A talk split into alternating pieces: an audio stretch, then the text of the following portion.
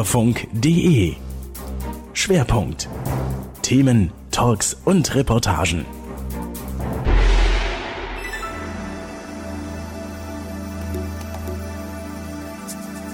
Hallo und herzlich willkommen zum Schwerpunkt Schlaf-Wach. Mein Name ist Eva Dietrich und ich bin im Moment jedenfalls hellwach und werde das sicherlich auch für die nächsten knapp zwei Stunden bleiben. Denn es geht hier um das Thema richtig wach sein im richtigen Moment und gesund schlafen können, wenn es dann dran und nötig ist. Dafür wollen wir sorgen. Dafür sind wir ausgezogen in die Berliner Mitte nach Berlin Mitte, nämlich in die Charité. Dort gibt es ein Schlaflabor, dort gibt es eine Schlafambulanz. Der Chef von Scienze heißt Professor Vize. Mit ihm haben wir gesprochen und sein Labor haben wir auch besucht. Na, ich würde sagen, dann reiben wir uns vielleicht das letzte Mal noch kurz die Augen und dann geht es auch schon los. Und noch etwas, auch außerhalb dieses Schwerpunkts gibt es bei Ohrfunk.de in den nächsten sechs Monaten, also in der gesamten dunklen Jahreszeit, Beiträge zum Thema Schlaf wach. Wer dazu Fragen, Anregungen hat, melde sich, wende sich bitte an info.ohrfunk.de oder an 40 10 91 60 hier in Berlin. Das Thema Schlaf und das Thema nicht schlafen können, das beschäftigt uns in dieser Sendung. Und äh, was gibt es da für einen besseren Ort als ein Schlaflabor, um dies alles einmal zu überprüfen? Professor Fiezer von der Charité hier in Berlin ist äh, Schlafexperte. Er weiß auch, wie viel Schlaf man braucht. Er weiß natürlich, äh, wie der Schlaf-Wach-Rhythmus zu sein haben äh, könnte bis sollte. Und mit ihm sind wir jetzt im Gespräch. Herr Professor Fiezer, ein ein Schlaflabor hier in Berlin bei der Charité wird es ja betrieben. Äh, was muss man sich da nun aber vorstellen? Schlafen ist doch eigentlich was ganz Natürliches, was Menschliches. Was muss da laboriert, was muss da untersucht werden? Ja, eine schöne Frage. Wir haben ja über 300 von diesen Laboren. Eins davon, wie gesagt, bei uns in der Charité. Wir haben bei uns im Labor zwölf Betten, also separierte Einzelzimmer wo wir den Schlaf ableiten können. Nun muss man dazu sagen, dass wir den Schlaf genauso gut auch bei jemand zu Hause oder im Hotel oder wo auch immer messen und ableiten können. Ähm, es gibt einen wesentlichen Grund, warum wir das noch in einem Schlaflabor tun. Wir müssen den Schlafenden auch videotechnisch aufzeichnen. Wir müssen ihn sehen und deswegen die stationären sozusagen Betten bei uns im Schlaflabor. Das heißt, ähm, wir dokumentieren nicht nur die Hirnströme und die Atmung und äh, den Herzschlag, sondern wir sehen auch den Schlafenden und ähm, das ist wichtig für die Diagnostik der verschiedensten Arten von Schlafstörungen. Zwölf Betten, ein Institut und äh, Patienten. Ja, dann schauen wir doch uns mal um. Das werden wir im Laufe dieser Sendung natürlich auch noch tun, wie sich so ein Schlaflabor anfühlt. Wir wollen natürlich aber auch noch sehr, sehr vieles rund um so ein Schlaflabor und rund um die Notwendigkeiten, hier Dinge zu erforschen, erfahren. Ja, Herr Professor Fiezer, wer kommt denn überhaupt zu Ihnen und äh, warum? Ähm, ja, vielleicht ist es wichtig zu erwähnen, dass wir nicht Schlaflabor heißen, sondern ja Schlafzentrum. Und ein Schlafzentrum hat ähm, in der Regel, oder so hoffe ich, äh, zumindest viele, eine Schlafambulanz und wie gesagt diese Betten, das nennen wir dann Schlaflabor. Äh, wer kommt zu uns in die Schlafambulanz? Da kommt von jung bis alt ähm, jeder mit der möglichsten oder unmöglichsten Form einer Schlafstörung. Sei es von sage ich immer, A wie Albtraum bis Z wie Zähneknirschen. Und in der Poliklinik, in der Ambulanz wird entschieden, ob äh, das eine Schlafstörung ist, die man ambulant ohne Schlaflabor behandeln kann, vielleicht auch diagnostizieren kann, oder ob wir um das Schlaflabor nicht umhin kommen und dann werden diese Personen eingeladen für ein bis drei Nächte zu unserem Schlaflabor. Der klassische Schlafapnoe-Patient ist der, der nachts Atmungsstörungen hat und schnarcht andere sind Schlafwandeln und eine dritte, dritte Form sind Patienten mit unruhigen Beinen und vielleicht noch eine vierte, das sind Personen mit einer pathologischen Müdigkeit, eine nicht geklärte, sozusagen übergroße Müdigkeit am Tage, die einen gar nicht wach hält, wo man oft einschläft. Auch das kann man nur im Schlaflabor abklären. Also da ist dann Klärungsbedarf und man muss ja vorher einen gewissen Leidensdruck äh, als Patient gefühlt haben oder die Umgebung des äh, Patienten, des Probanden muss da gemeint haben, du solltest doch mal genauer untersuchen lassen, warum das mit deinem Schlaf und dann möglicherweise auch mit den Wachphasen nicht so ganz funktioniert. Da muss ja ein gewisser Leidensdruck bestehen. Ähm, wie ist Ihre Erfahrung? Äh, ab wann kommen denn überhaupt Patienten zu Ihnen und wer schickt sie denn?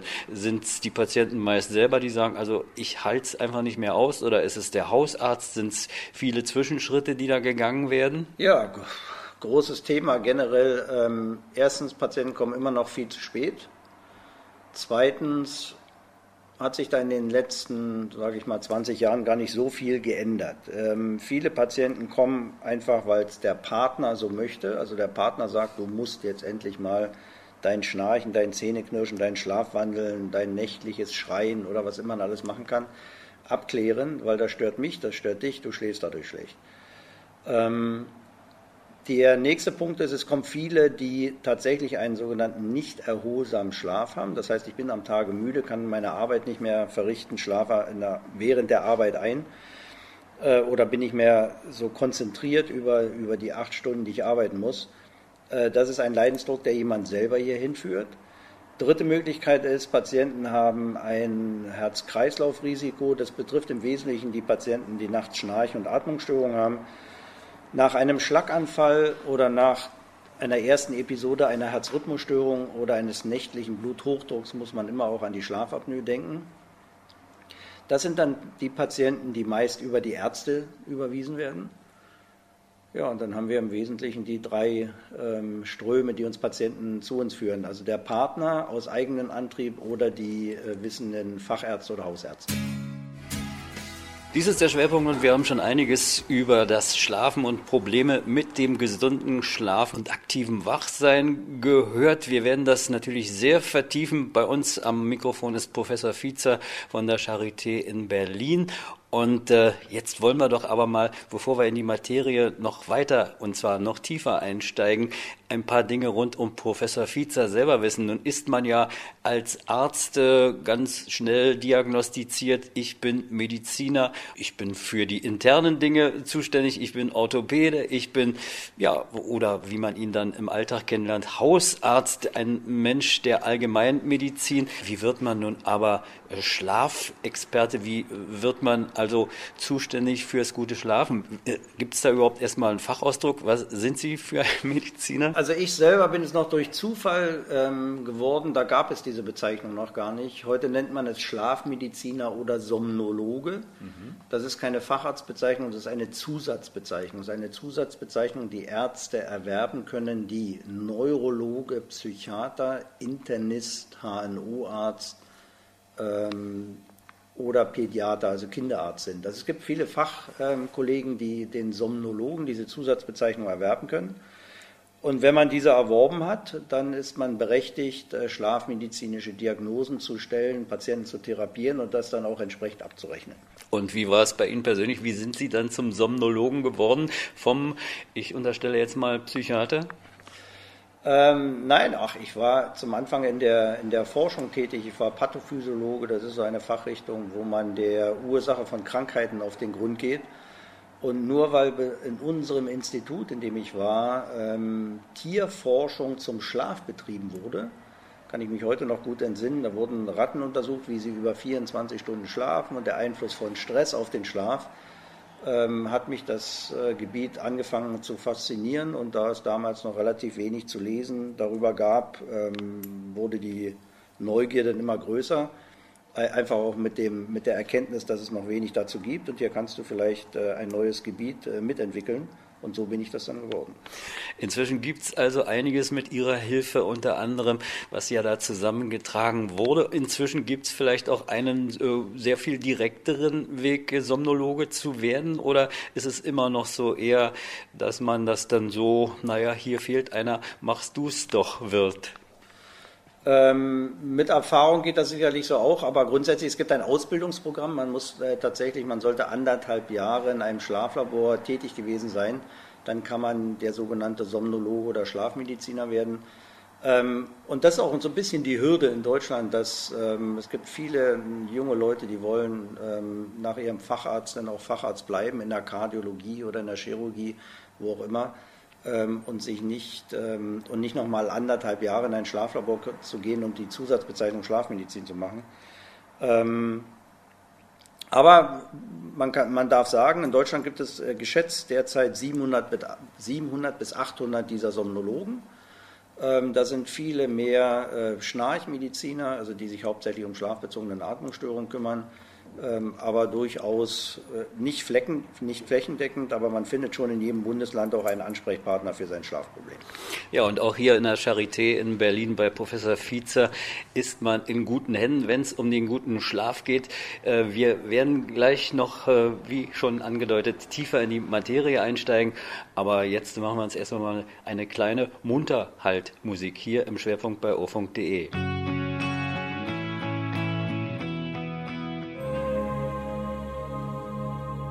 Ja, Herr Professor Fietzer, so ein bisschen Persönliches haben wir, und das darf ja auch sein, von Ihnen auch schon erfahren. Sie sind Somnologe. Sie haben unter anderem hier in Berlin ja auch ein Schlaflabor. Sie sagten, es gibt äh, zahlreiche übers Land verteilt. Ähm, aber jetzt äh, gibt es Patienten, die äh, feststellen, oder die Partner sind es sehr häufig, haben Sie uns gesagt, die dann sagen, du, bist jetzt ein Kandidat für die Überprüfung deiner gesunden Schlaffunktion oder zum Regulieren der gesunden Schlaffunktion. Äh, wie ist also jetzt der normale Weg? Wie kommt man zu Ihnen? Kommt man direkt gleich und äh, klopft und klingelt an der Tür bei Ihnen? Oder äh, kommt der Hausarzt und äh, wenn ja, wie sollten da die Vorgänge sein, bis man dann überhaupt zu Ihnen gelangt?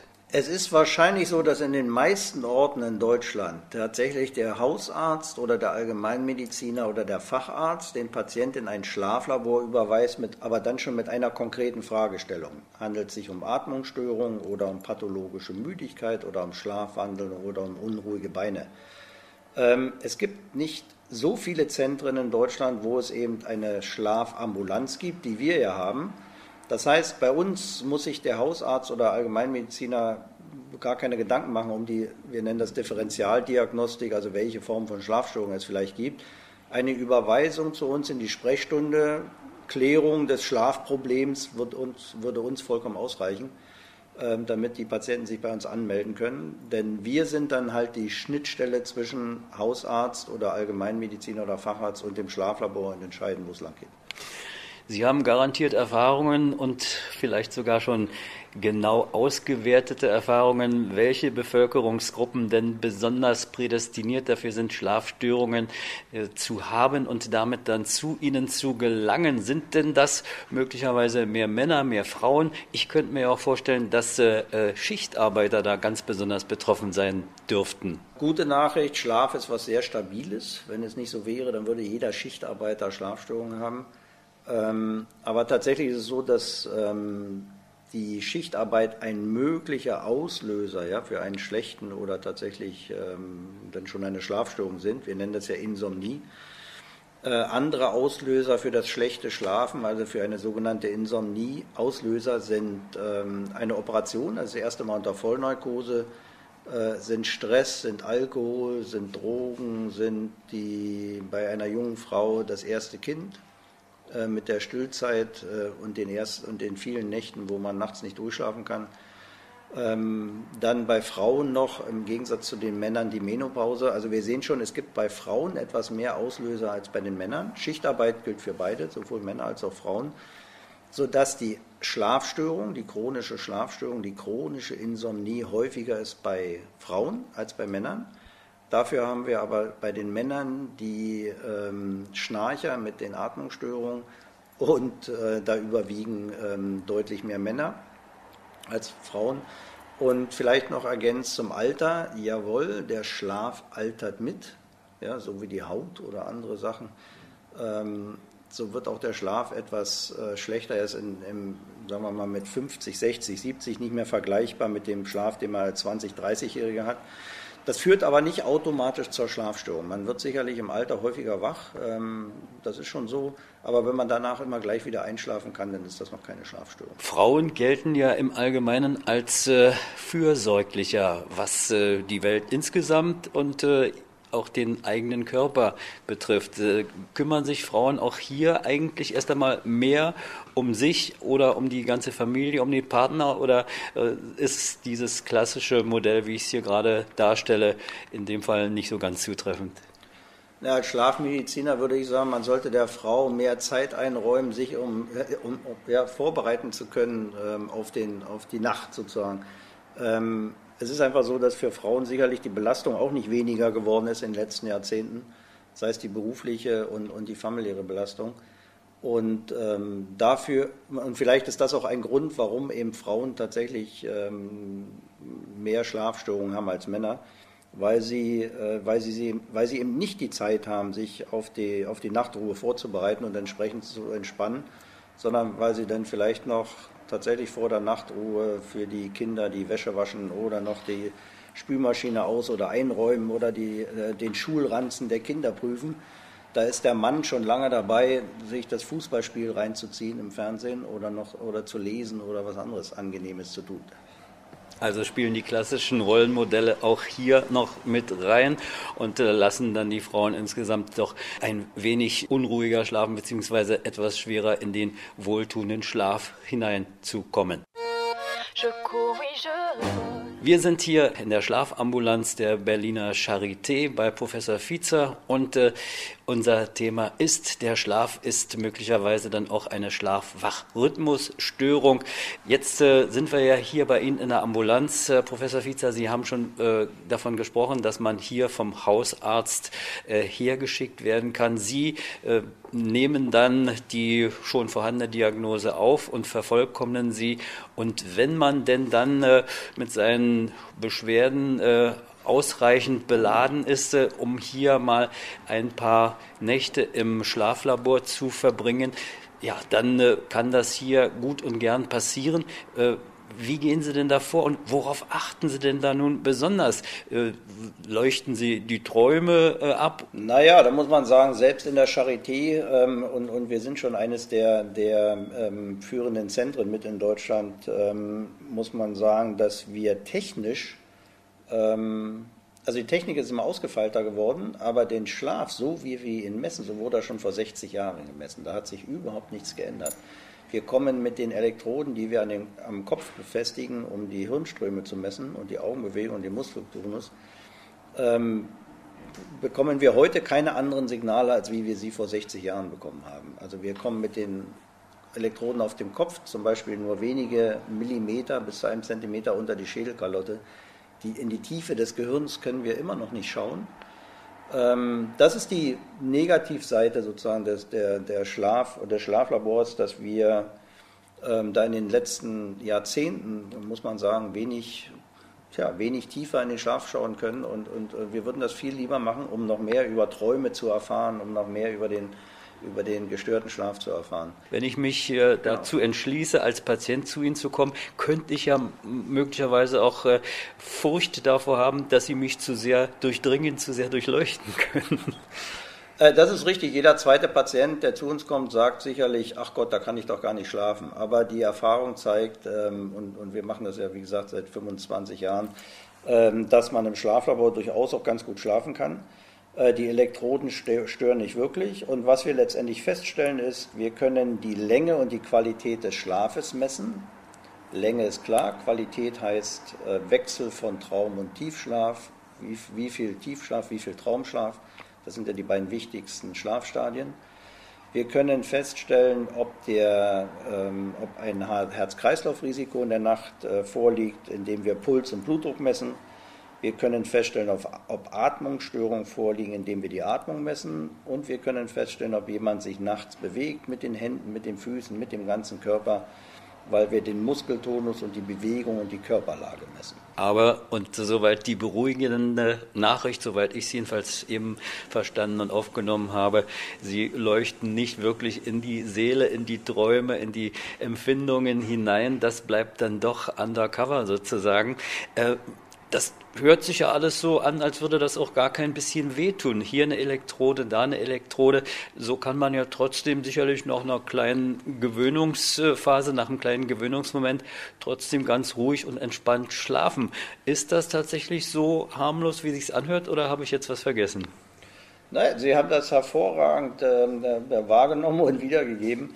Ähm, sagen wir so, die Vorbereitung am, am, Körper, die Elektroden zu setzen, das dauert ja ungefähr 30 bis 60 Minuten und das ist eine sehr entspannende ähm, Situation, sagen wir so. Ich, ich vergleiche das immer mit dem Friseur. Und ähm, allein diese halbe, halbe, dreiviertel oder 60 Minuten, eine Stunde trägt nach meiner äh, Ansicht nach durchaus dazu bei, dass die Patienten im Schlaflabor sozusagen runterkommen von ihrem Tagesstress, dass sie, dass sie müde werden und dass sie relativ entspannt ins Bett gehen. Wenn dann tatsächlich in der Nacht die Matratze doch ein bisschen härter ist als die zu Hause, ja, oder ähm, des, der Geräuschpegel von außen anders ist als, als in häuslicher Umgebung, dann darf der Schlaf gelegentlich mal ein bisschen anders sein, als wie er zu Hause wirklich wäre. Ähm, aber ein guter Schläfer schläft eigentlich im Schlaflabor, also ein relativ guter Schläfer äh, genauso gut wie zu Hause. Dann nehmen wir doch mal ganz kurz noch den Schwenk äh, äh ans heimische Bett und fragen, gibt es denn so ein paar Grundsatztipps für alle, die jetzt zuhören? Wie sollte ich meinen heimischen Schlafplatz generell gestalten, dass ich da äh, gut und äh, sicher gut schlafen kann? Ist es die Lautstärke, die mich umgibt? Sind es möglicherweise auch gar nicht äh, die Geräusche oder die Intensität der Geräusche? Ist es möglicherweise einfach, dass es vertraute Dinge sein sollten? Ist es eine Vorbereitung? Sie haben ja schon gesagt, wenn man sich äh, mithilfe des Elektrodensetzens ja auch dann äh, auf das Ganze vorbereitet hat, und das werde ich ja zu Hause nicht tun, extra mir deshalb Elektroden setzen, kann ich irgendwelche Rituale erfüllen, um erstmal gut in den Schlaf zu kommen? Und was muss dann passieren, äh, dass es auch ein guter Schlaf bleibt? Na, die gute Nachricht an zwei Drittel aller Zuhörer, sie sind begnadete Schläfer, sie brauchen kein Ritual und eigentlich ist egal, wo sie schlafen, sie schlafen immer gut. Ähm, die, die Frage richtet sich jetzt an, den Rest, an das restliche Drittel aller Zuhörer, das sind die sensiblen oder gestörten Schläfer. Ähm, für die ist es richtig, es sollte ein Ritual geben, ob das eine Entspannungstechnik ist, ob das nochmal, ob das die gute Nachtgeschichte ist, ob das das Hörbuch ist, ob das ein Fernsehprogramm ist, was nicht aufregt. Ähm, da ist eigentlich alles erlaubt, was gefällt.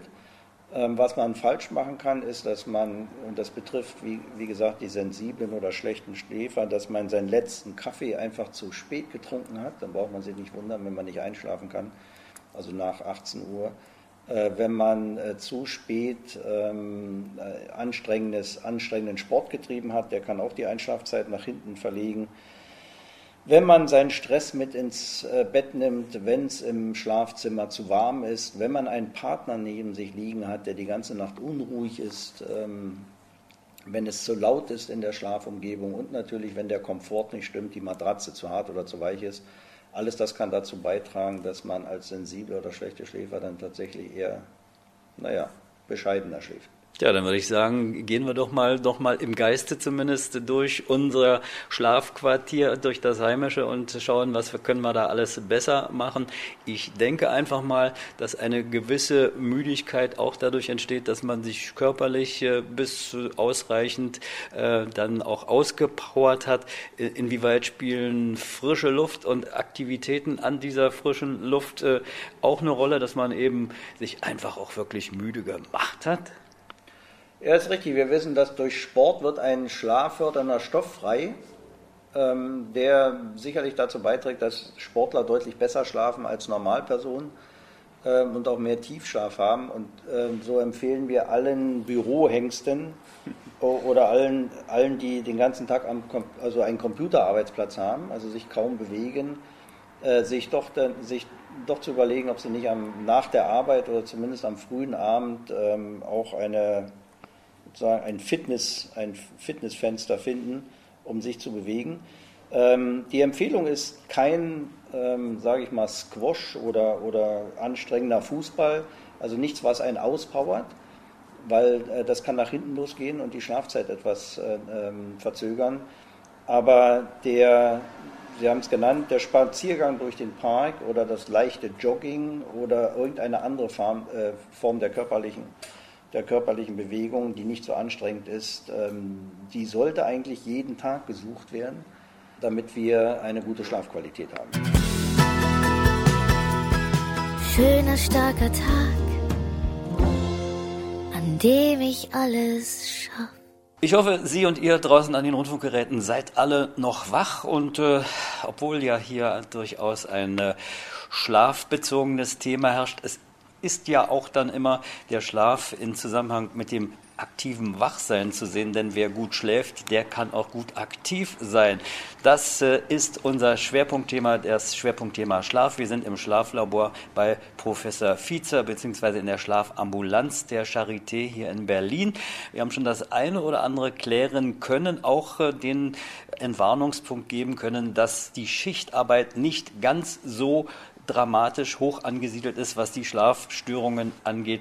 Da haben wir schon eine gewisse Entwarnung erhalten. Ist natürlich sicherlich trotz allem problematisch. Man sollte sich ein wenig äh, auf leichte Weise zumindest äh, Ausgleich schaffen, wenn man eher ein sittsamer, ein sesshafter Büroarbeiter ist und äh, man sollte dann auch äh, an frischer Luft möglichst sich immer wieder mindestens in mäßigem Umfang auspowern. So, jetzt äh, wollen wir weiter uns umschauen, Herr Professor Fiezer. Ähm, wir haben schon einige Personengruppen hier erfasst. Äh, ältere Menschen schlafen zunehmend weniger gut. Wie sieht es denn aber nun auch mit den jungen Menschen aus? Die müssten ja eigentlich noch schlafen wie die Engel, Kinder zum Beispiel. Ja, schön wär's. Also die gute Nachricht ist sicherlich, Kinder schlafen ähm, schon eigentlich wie Engel, aber auch bedingt durch unsere 24-Stunden-Gesellschaft immer mehr im Angebot, abends gerne am Handy, Computer, wie auch immer sitzen wollen, sicherlich zu kurz. Es gibt ja gerade wegen den Kindern ähm, den Begriff heute des sozialen Jetlags. Ja? Also ich schlafe unter der Woche einfach immer zu kurz und am Wochenende länger schlafe ich dann aus. Es gibt auch gefühlt in unserer Sprechstunde immer mehr Eltern, die mit ihren Kindern kommen, weil sie unter Schlafstörungen leiden. Da haben wir tatsächlich ein Problem, weil ähm, solche Eltern mit den Kindern sicherlich schon sozialpädiatrische Zentren, äh, Kinderarzt, wen auch immer aufgesucht haben, um Hilfe zu finden. Und wenn das nicht gelungen ist, dann landet man eben auch mal im Schlaflabor. Und äh, die Behandlung von Schlafstörungen äh, bei Kindern, die liegt tatsächlich sprichwörtlich noch in den Kinderschuhen. Wir haben da wenig im Angebot, ähm, schon kaum, kaum Medikamente. Also generell haben ja Schlafmittel oder, oder schlaffördernde oder wachfördernde Mittel einen eher schlechten Ruf, erst recht bei Kindern. Ähm, aber man muss sagen, dass sie bei einigen der betroffenen Kindern durchaus ihre Berechtigung haben und da, da können wir dann äh, helfen ähm, und sind wir auch gern bereit, solche Kinder äh, zu begleiten in der Hoffnung, dass wir den Schlaf bessern können, damit sie wieder leistungsfähig werden und die Schule schaffen ist ja auch so ein äh, durchaus mit Vorsicht äh, anzupackendes Thema der Einsatz von schlaffördernden Mitteln der allgemeinen Art. Also ich denke mal, gegen ein bisschen beruhigendes, äh, ein warmes Bier beispielsweise oder was auch immer da so auf natürlichem Wege uns begegnen könnte, ist vielleicht auch aus Ihrer Sicht nichts zu sagen.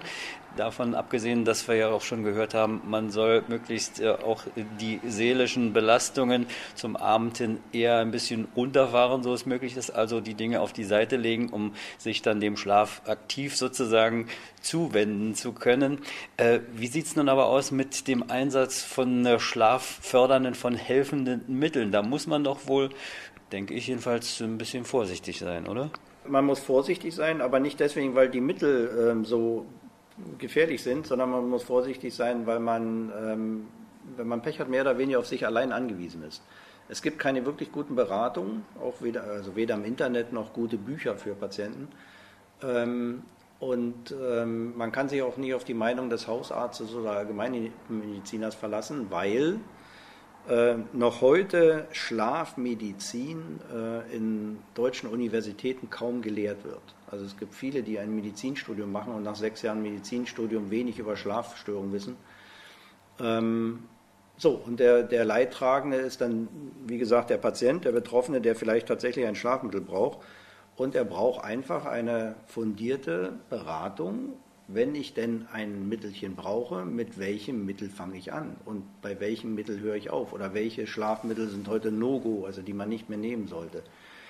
Ähm, das ist ein wesentlicher Punkt hier bei uns in der Schlafambulanz, dass wir viele Patienten äh, mit, mit einer Insomnie, mit Schlafstörungen betreuen und dann eine sogenannte Stufentherapie einleiten. Also beginnend von dem Pflanzenpräparat bis hin zu einem heute gängigen starken Schlafmittel. Gibt es denn äh, eine Kategorisierung, dass man sagen kann, das sind hier die guten und das sind so die Schlafhilfsmittel, wenn ich es mal so nennen darf, der eher bedenklichen Art, dass man da unterscheiden kann? Also gibt es so natürliche Dinge, wo man sagt, automatisch gefühlt jedenfalls, ach, das, da kann ich nicht viel falsch machen und gibt es denn die eher härteren Drogen in Anführungsstrichen, wo ich dann nur mit ärztlicher äh, Betreuung wird ja auch sicherlich dann auch nur per Verordnung möglich sein, äh, da rangehen darf und sollte?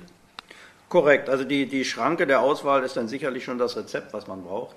Ähm, aber ich kann unbedenklich mit Tropfen Baldrian Melisse anfangen, in der Apotheke äh, frei zu kaufen.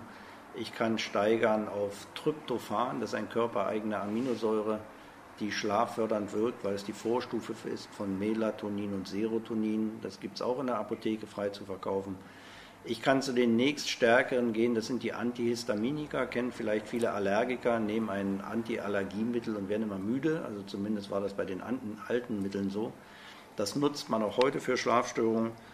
Und ähm, das waren dann schon die Tabletten, die man frei in der Apotheke kaufen kann. Die nächststärkeren, was dann eher Psychopharmaka, insbesondere Antidepressiva wären, wären oder das klassische Schlafmittel. Dafür braucht man ein Rezept vom äh, Hausarzt oder vom Schlafmediziner.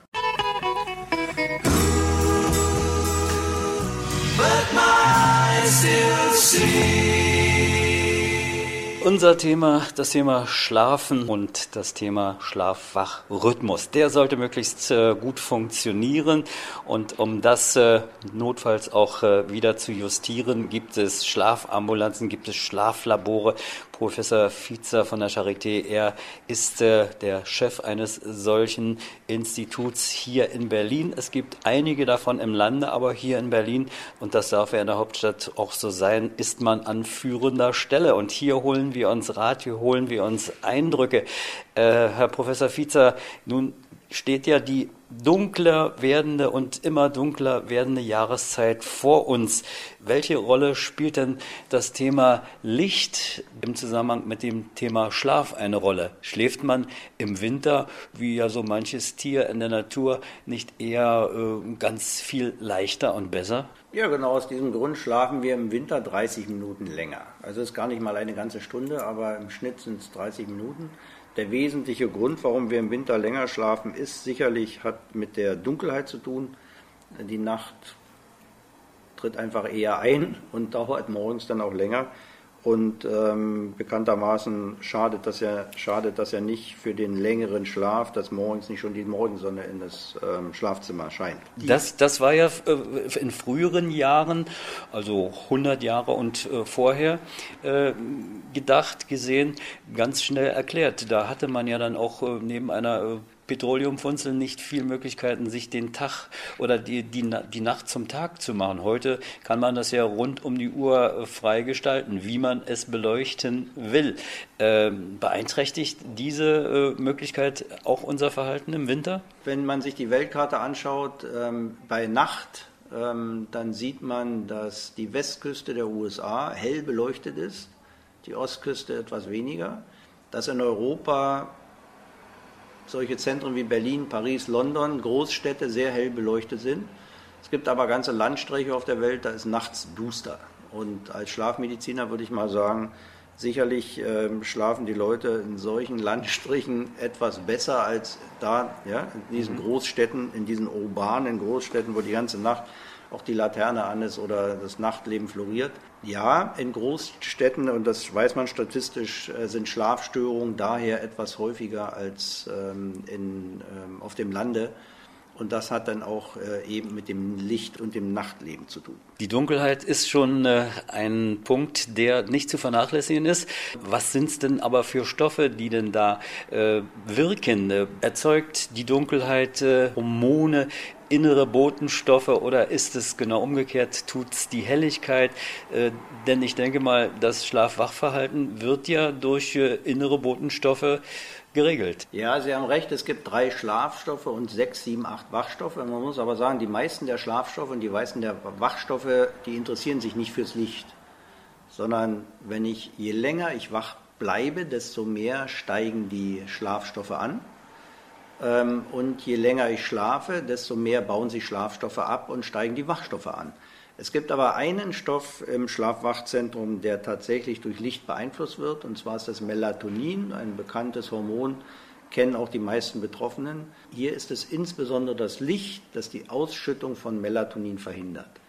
Also wenn ich abends bis um 24 Uhr bei sehr hellem Neonlicht sitze und am Computer oder wo auch immer noch arbeite, dann wird es mir schwer fallen, nach dem Licht ausschalten gleich einschlafen zu können, weil der abendliche Melatoninanstieg unterdrückt wurde und ähm, dann einfach verzögert wird. Und das kann bei sensiblen Schläfern durchaus zu Einschlafstörungen führen. Eine Personengruppe, auf die wir ja ganz gezielt und gesondert zu sprechen kommen wollen, ist die Gruppe der rund 150.000 Menschen, die in Deutschland keine Lichtwahrnehmung hat, die also blind sind. Beeinträchtigt das möglicherweise die Schlaffähigkeiten und den Schlafwachrhythmus oder ist das äh, noch nicht ausreichend erforscht? Kann man das so forsch noch nicht sagen? Oder wie weit ist da die Forschung? Wie weit sind Sie da mit Ihren Erkenntnissen?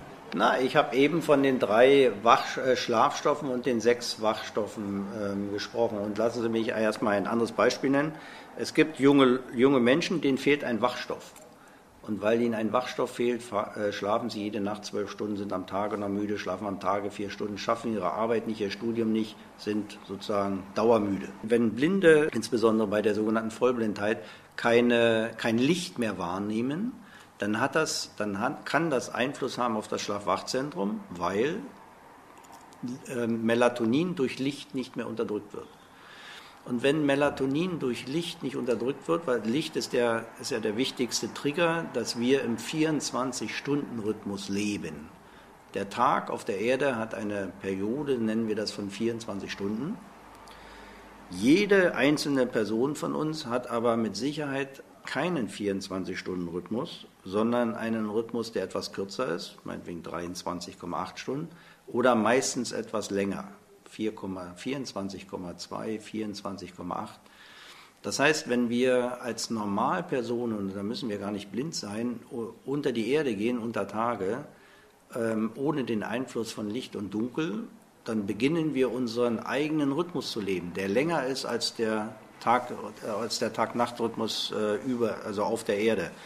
Ähm, so, und Blinde, die Licht nicht mehr wahrnehmen, ähm, bei denen kann es passieren, dass genau dieser körpereigene Rhythmus, der länger ist, wie gesagt, als der Tag-Nacht-Rhythmus, als 24 Stunden, sich selbstständig macht, damit den Körper beherrscht und die Körperfunktionen, was dazu führt, dass periodisch alle ein bis zwei Monate eine Schlafstörung auftritt. Auf der anderen Seite alle ein bis zwei Monate Müdigkeit am Tage vorkommt. Wenn ein Blinder zum Beispiel einen inneren Rhythmus von 24,5 hat, 24,5 Stunden, das ist die Periode, also etwas länger als der normale Tag, dann ist es nämlich so, dass nach circa drei Wochen der Blinde müde wird, weil er eigentlich am Tage schlafen müsste. Sein Körper signalisiert nach ungefähr ne, zwei Drittel eines Monats, dass er das, wenn für uns sehende Tag ist, für diesen Blinden dann aber die Nacht ist. Ähm, wenn er jetzt aber, und das sind ja viele Blinde oder die meisten ähm, sozial geprägt in einer Familie, in einer WG, wo auch immer wohnen, dann können sie ja nicht sagen, liebe Leute, ja, ich merke gerade, dass ich müde werde und die nächsten, die nächsten Tage werde ich immer am Tage schlafen und wach, nachts wach bleiben. Äh, und nach ein, zwei Wochen könnt ihr wieder mit mir rechnen, weil da wäre ich nämlich wieder mit euch abends müde und werde wieder nachts schlafen und am Tage wach sein. Da das so nicht realisierbar ist und auch nicht gelebt wird, kann es eben zu diesen Beschwerden kommen. Periodisch Schlafstörungen in der Nacht oder aber periodisch Müdigkeit am Tage. Und das Ganze nennen wir das sogenannte Non-24-Syndrom. Das heißt, 24 Stunden. Ich bin non heißt nicht, ich bin nicht mehr in dem 24-Stunden-Rhythmus, sondern lebe meinen eigenen Rhythmus aus. Wir gehen davon aus, dass äh, das viele Blinde betreffen kann. Wir gehen sogar davon aus, dass es auch Sehende betreffen kann, aber da haben wir noch überhaupt keine Zahlen und keine Idee. Das wird so eher eine, die, die Forschung der nächsten Jahre ergeben. Muss da die Evolution noch ein bisschen nachjustieren oder woran liegt es, dass die Menschen nicht genau diesen doch eigentlich ansonsten äh, ganz äh, alltäglich erlebten 24-Stunden-Rhythmus haben? Ja, eine berechtigte Frage, für die, auf die die Wissenschaft noch keine Antwort gefunden hat. Ob wir vor 1000 Jahren noch einen ähm, eigenen Rhythmus hatten von möglicherweise 26 oder 27 Stunden, also noch, noch viel länger, ähm, das wissen wir einfach nicht. Ja, und warum im Jahr 2016 es das, das, das, menschliche Individuum noch nicht geschafft hat, also die Biologie oder die Evolution noch nicht geschafft hat, uns einen 24-Stunden-Rhythmus anzueignen, wissen wir auch nicht. Es sind letztendlich, es gibt sogenannte Uhrengene, also alles, äh, die Physiologie oder auch Krankheiten, Ursachen davon liegen ja in, der, in den Genen. Und ähm, die kennen wir heute schon ganz gut. Es gibt tatsächlich Uhrengene, die ähm, unsere Periode bestimmen. Aber warum sie, wie gesagt, ähm, heute noch so etwas abseits des, vier, des, des konkreten 24-Stunden-Rhythmus ticken, ähm, das wissen wir nicht. Seit wann ist man da überhaupt auf Seiten der Wissenschaft dran an diesem Thema, das genauer nachzufragen und nach Ergebnissen zu suchen? Interessanterweise gibt es eine sehr ausgedehnte und äh, gute Tradition an Tierforschung. Ähm, es gibt die kleinsten Einzeller oder Mehrzeller oder Insekten oder Fliegen, mit denen viel Schlafforschung getrieben wird, gerade Chronoforschung also Forschung der Chronobiologie, der, der inneren Rhythmen. Aber es gibt kaum humane Forschung, also am Patienten. Das hat unter anderem damit zu tun, dass es erstens relativ schwierig ist, den Rhythmus zu messen. Wenn man ihn nicht mit den Uhrengenen misst, und, und an die Informationen kommt man auch nur über Blutabnahmen oder Haut, Hautproben, Hautbiopsien, dann kann man den Rhythmus ja nur messen, indem ich zum Beispiel die Körpertemperatur messe. Technisch können wir die Körpertemperatur seit mehreren Jahrzehnten gut eigentlich nur mit Hilfe einer sogenannten Rektalsonde messen. Also nicht mit dem Thermometer im Mund oder mit dem Thermometer im Ohr oder unterm Arm. Es geht ja nicht über 24 Stunden, sondern es geht eben nur mit einer Sonde, ähm, mit einer rektalen Sonde.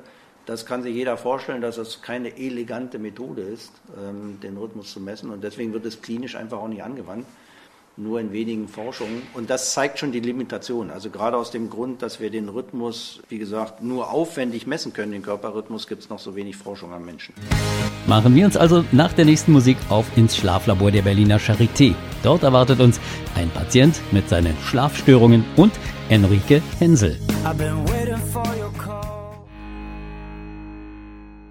Ich bin Hendrikje Hensel, ich bin Krankenschwester im Schlaflabor W56 an der Charité im Wedding und wir stehen in einem großen, hellen, weißen Verkabelungsraum, der sehr funktionell eingerichtet ist mit einem Arbeitsbereich, einer Arbeitsplatte, mit den einzelnen Klappfächern, wo, die, wo das Equipment wie Klebestreifen und Kompressen drin sind und auf der anderen Seite sind Haken angebracht, wo die jeweiligen Kabel dranhängen. Wie es der Name schon sagt, im Verkabelungsraum wird der Patient mit, mit der Verkabelung ähm, versehen, die am Ende dafür da ist, um die Aufzeichnung zu haben. Das heißt, das EEG, also die Hirnströme, werden dadurch aufgezeichnet. Schnarchmikrofon ist mit dran. Das EKG, also die Herzfrequenz, ähm, wird mit aufgezeichnet und die Beinbewegung zum Beispiel auch. Wenn Patienten über einen Tag oder über mehrere Tage die Verkabelung dran lässt, dann gibt es einen Spezialkleber, der gleich angetrocknet werden muss. Das ist so eine Art Kaltluftkompressor oder auch Föhn. Also das ist das Hauptgeräusch und dann, also das, das ist dieser Föhn.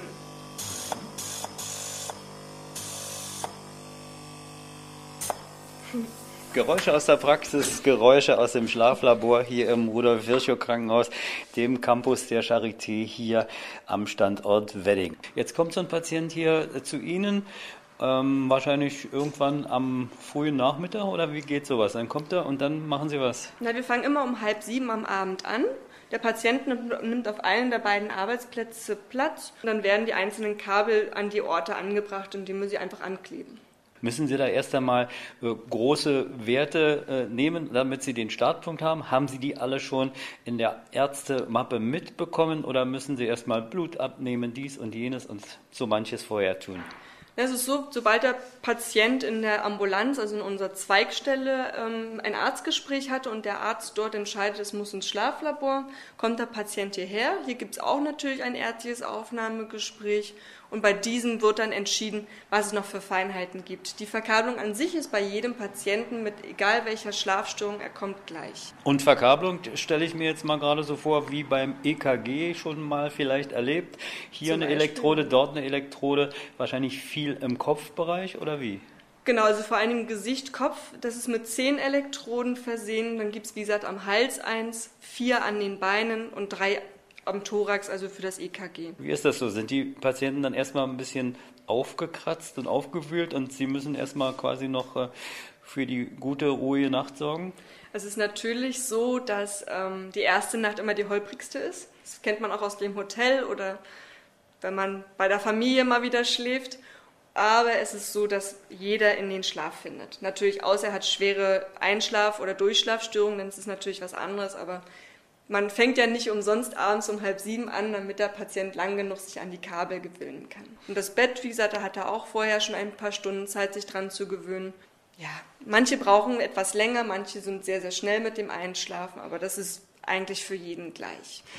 Oh, ehrlich gesagt, ich würde jetzt gerne mal das Bett sehen. Können wir das sehen? Natürlich. Okay, danke. Wir sind im Schlafzimmer, aber im Schlafzimmer des Schlaflabors hier im Rudolf Virchow Krankenhaus, also Campus Wedding Charité. Und äh, ja, wir haben ein ganz normales Bett hier. Oder was ist das Besondere?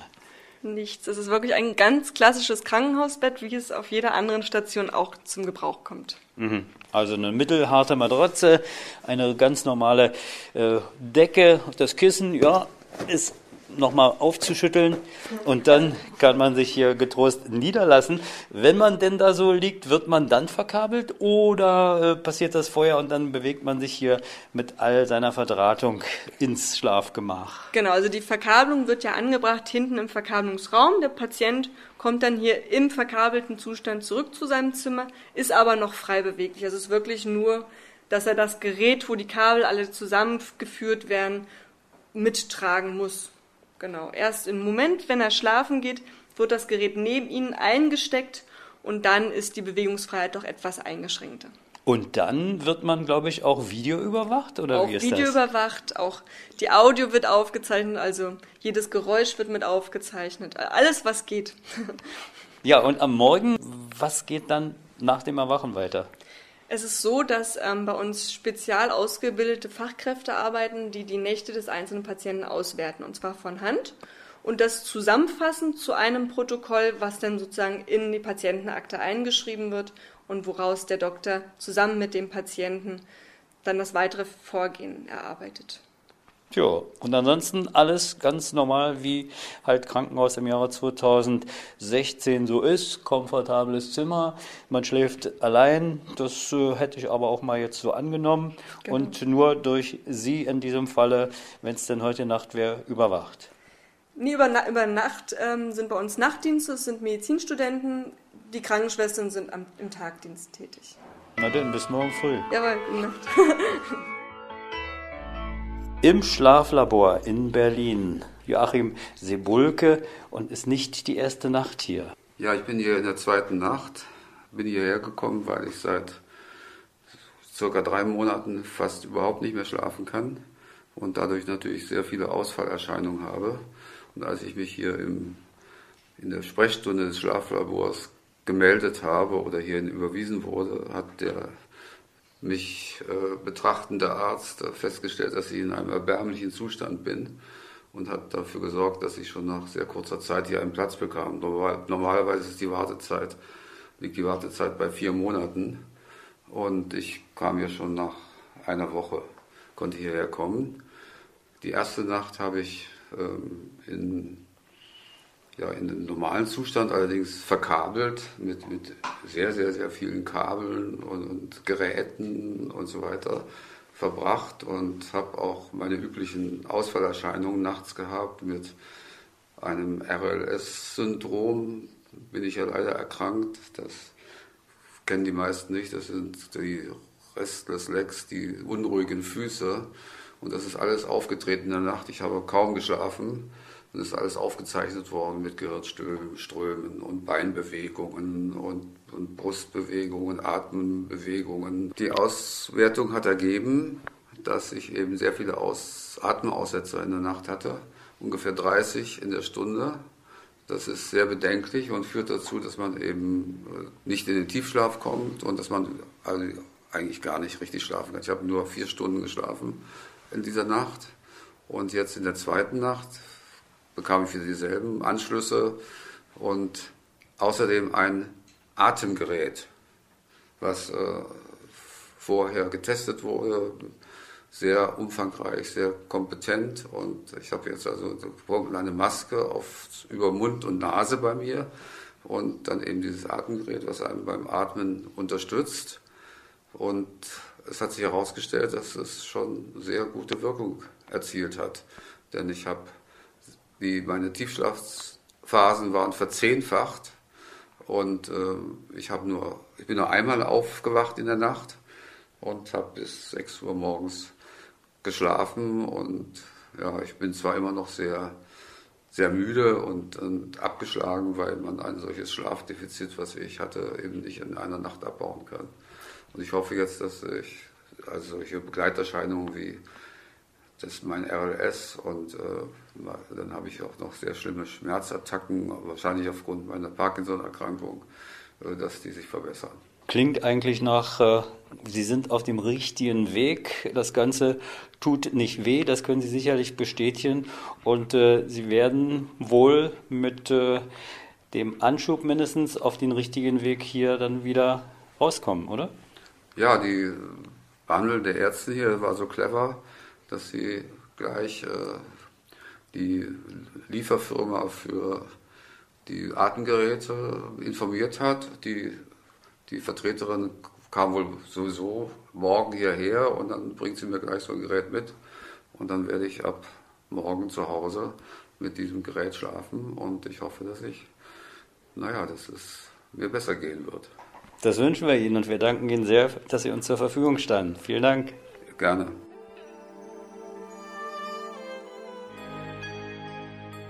Wir sind in der Schlafambulanz. Wir sind auf jeden Fall bei der Charité hier in Berlin bei Professor Vize und äh, das Schlaf-Wach-Rhythmus-Problem ist unser Thema in diesem Schwerpunkt. Und äh, wir haben auch schon festgestellt, dass äh, blinde Menschen ohne Lichtwahrnehmung durchaus in besonderem Maße, aber nicht nur davon betroffen sein können. Dieses Thema werden wir ja in den nächsten Monaten noch vertiefen und von den verschiedensten Seiten beleuchten. Ja, Herr Professor Fiezer, jetzt äh, werden wir aber mal schauen. Wir haben jetzt hier eine Nacht äh, durchgemacht äh, bei Ihnen im Schlaflabor. Ja, was für ein Ergebnis kann ich denn nun hier erwarten? Natürlich je nachdem, wie ich geschlafen habe. Wenn ich das sogenannte Standardprogramm bekomme, dann bekomme ich äh, Aussagen über die Qualität und Länge des Schlafes, über die Qualität der Atmung, über die Qualität der, ähm, des, mein, meines Blutdrucks und meines Pulses und über die Qualität meiner nächtlichen Aktivität und Körperlage. Da sitzt eine MTA, eine medizinisch-technische Assistentin und wertet den Schlaf aus, wird immer ein 30-Sekunden-Fenster äh, ausgewertet, also für 30 Sekunden aufzeichnen wird festgelegt, Schlafstadium 1, 2, 3 oder, oder Traumschlaf und das Ganze alle 30 Sekunden, das sind so 1700 noch was Epochen in der Nacht. Als äh, Ergebnis dieser Auswertung bekommt man eine Grafik. Eine Grafik, die sehr schön den Wechsel äh, zeigt, also den Wechsel der verschiedenen Schlafstadien von Wach über das Einschlafen bis zum Tiefschlaf, dann wieder Traumschlaf, Tiefschlaf, Traumschlaf, Tiefschlaf, Traumschlaf. Ähm, alle 90 Minuten schlafen wir tief, alle 90 Minuten träumen wir und diese Zyklik der Schlafstadien, Schlafphasen, die sind sehr schön grafisch, grafisch dargestellt und das kann man den Betroffenen sehr, auch sehr schön zeigen und vermitteln. Den Blutdruck und den, äh, den Puls kann man auch grafisch darstellen. Da ist aber mehr oder weniger die Analyse oder die Beurteilung des Arztes das Wichtige. Ähm, die Atmungsstörungen im Schlaf kann man äh, sehr gut sehen und auch auswerten. Da wird also jede Atempause, die länger als zehn Sekunden dauert, äh, wird, wird gezählt und dann die Anzahl der Atmungsstörungen pro Stunde Schlaf berechnet. Das kennen alle diejenigen, die nachts Schnarchen und Atmungsstörungen haben. Wir zählen jede Beinbewegung, die den Schlaf stört. Das können zum Teil sehr viele sein, mehrere tausend. Ähm, wir schauen, wie oft sich jemand im Schlaf dreht. Das darf man normalerweise 10 bis 20 Mal machen. Wenn jemand 50 Mal in der Nacht sich dreht, dann war das eine ganz schlechte Nacht oder eine schlechte Matratze. Das ist dann wahrscheinlich dann doch schon zu viel. Und natürlich schauen wir uns das Videobild an. Ja? Ob jemand mit den Zähnen geknirscht hat, ob er schlafwandeln wollte, ähm, ob Bewegungen auftraten, die einfach äh, zum nicht erholsamen Schlaf führen. Und das ist sozusagen die Zusammenarbeit zwischen der medizintechnischen Assistentin, die die Nacht auswertet, und dem Arzt, der diese Daten dann befundet, beurteilt und dem Patienten mitteilt. Nun kennen wir das ja vom Langzeit-EKG, dass Menschen ein Kästchen mit bei sich tragen müssen und äh, Elektroden sicherlich nicht behindern am Körper fixiert sind, um dann so mal ein Langzeitbild der Herztätigkeiten zu erlangen zu haben. Äh, Gibt es sowas dann auch auf den Schlaf beziehungsweise auf die Wachphasen bezogen, dass Sie sagen, okay, jetzt haben wir genau festgestellt, wie oft Sie sich in der Nacht gedreht haben, wie Sie hier äh, sich sozusagen im Schlaf schlafwandlerisch sicher benommen haben.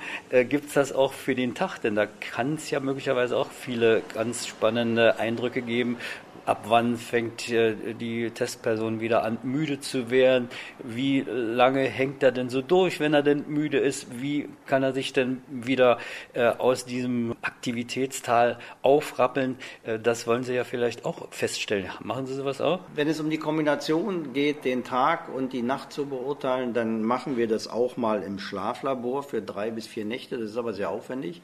Das machen wir vor allen Dingen bei Menschen, die, wo es eine Begutachtung geht, ja, zur Arbeitsunfähigkeit zum Beispiel oder zur Berentung. Ähm, ansonsten ist es schon so, dass, auch, dass es auch in der Schlafmedizin ambulant tragbare Gerätschaften gibt. Und wenn Sie mich in fünf oder zehn Jahren fragen, dann werden wir wahrscheinlich den Schlaf auch viel mehr zu Hause messen, als wie wir das heute machen werden. Ähm, das hat abrechnungstechnische Gründe, warum wir es noch nicht tun. Das hat auch Gründe, dass es sehr, sehr aufwendig ist noch. Aber ähm, die einfachste Methode, den Schlafrhythmus über eine längere Zeit zu messen, ist die Aktigraphie. Eine der häufigst heruntergeladenen Apps, Applikationen beim Smartphone, beim Handy, sind Schlaf-Apps. Ja, sehr berühmt, äh, sehr populär in der Bevölkerung, äh, gerade auch in Asien, in den USA. Und ähm, das Ganze basiert ja darauf, dass in jedem Smartphone ein Bewegungssensor drin ist. Und wenn ich mein Smartphone oder mein äh, Mobile auf die, auf die Matratze lege, dann nimmt ähm, sozusagen das Gerät Bewegung auf. Und wenn ich im Schlaf mich viel bewege, dann schlafe ich offensichtlich schlecht. Und wenn ich mich nicht bewege, schlafe ich ruhig. Und das Ganze nennen wir Aktigraphie, Aktimetrie. Wir führen sowas auch durch bei unseren Patienten, gerade bei Schichtarbeitern, bei, bei ähm, ähm, Blinden, die mit Verdacht auf, non auf dieses Non-24-Syndrom äh, die bekommen aber nicht von uns ein Smartphone mit, äh, könnte man ja auch das eigene nehmen, sondern sie bekommen von uns eine kleine Armbanduhr. Die wird an der nicht dominanten Hand angelegt. Also wenn ich Rechtshändler bin, links, Linkshändler rechts. Und die trage ich rund um die Uhr. Einzig, einziger Grund abzunehmen wäre vielleicht, wenn ich unter die Dusche gehe. Also es sollte nicht unbedingt nass werden, das Gerät. Ansonsten stört es nicht, ist sehr leicht, sehr elegant, kann man lange tragen. Und damit messen wir drei Wochen, kann man auch drei Monate messen, also über längere Zeiträume und sehen sehr schön im Verlauf, ob bei jemandem der Schlaf tatsächlich nachts immer schlechter wird oder immer besser wird oder tatsächlich chronisch schlecht ist. Äh, genauso wie wir am Tage schauen können, ja, ob jemand den ganzen Tag aktiv ist oder zunehmend ähm, am Tage Mittagsschlaf, Nickerchen äh, oder Ruhepausen gönnt. Und diese Aktigraphie ist für uns sozusagen das, im Moment das beste Instrument nach einem Schlafwach-Tagebuch, um äh, Schlafwachrhythmus zu objektivieren.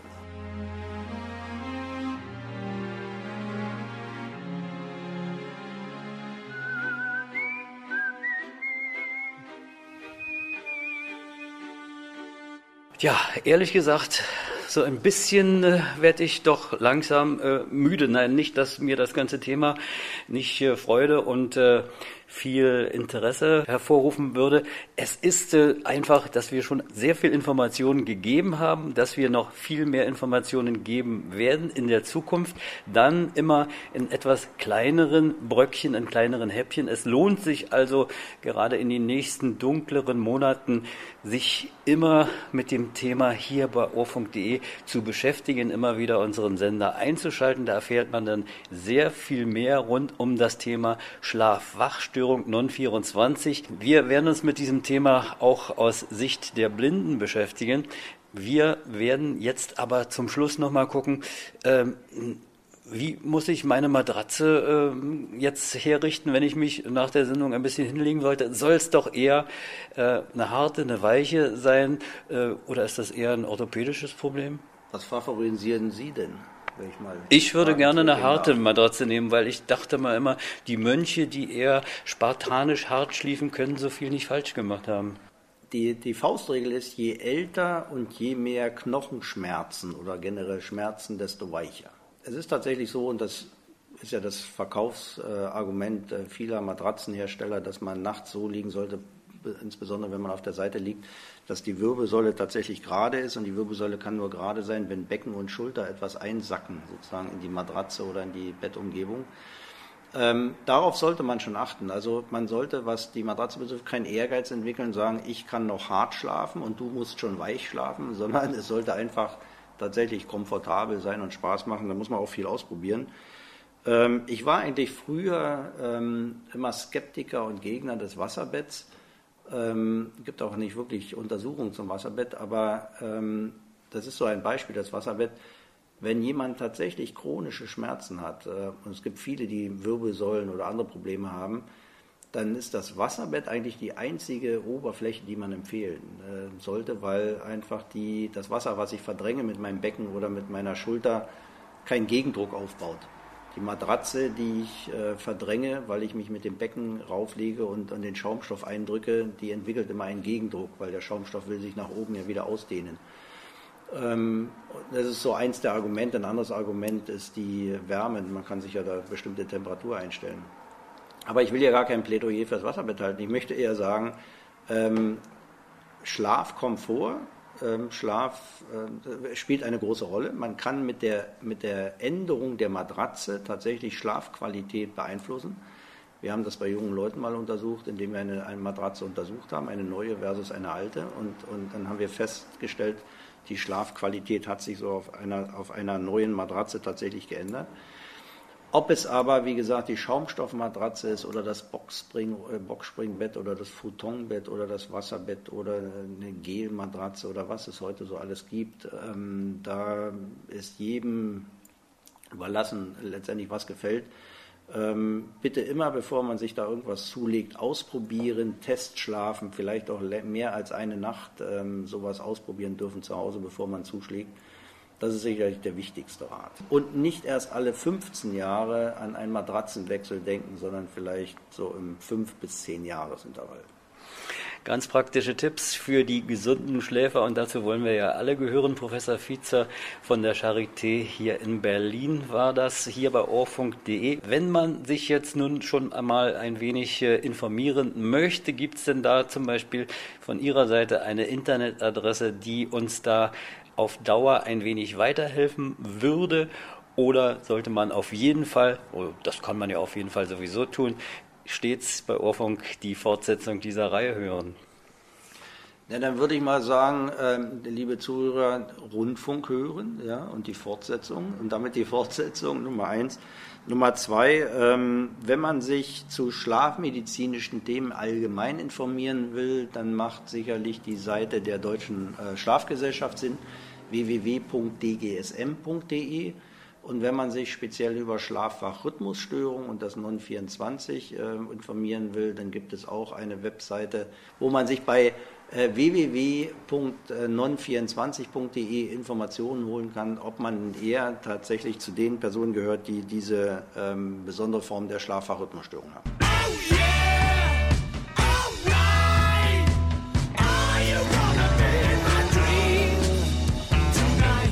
Das war der Schwerpunkt Schlaf-Wach und ab der kommenden Woche dann immer freitags unsere kleine Serie zum Thema Schlaf-Wach-Störungen, was man dagegen tun und was man tunlichst lassen sollte. Wer Fragen und Anregungen dazu hat, kann sich melden unter info.ohrfunk.de oder unter 40 10 91 60 in Berlin. Tschüss und danke, sagt Eva Dietrich.